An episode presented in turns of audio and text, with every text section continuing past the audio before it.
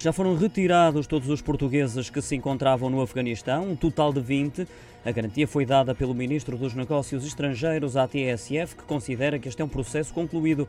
Segundo Augusto Santos Silva, trabalhavam na capital afegã, o apoio à Embaixada da União Europeia e ao aeroporto de Cabul, quanto à abertura de portas para acolher os afegãos que cooperaram com países ocidentais e com a NATO e que devem chegar até ao final do mês de agosto, podem ser para cima dos 50 inicialmente previstos. O Ministro revelou ainda que o Governo está neste momento a apoiar a família de um afegão que se naturalizou português e, portanto, tem dupla nacionalidade no sentido de poderem residir em Portugal.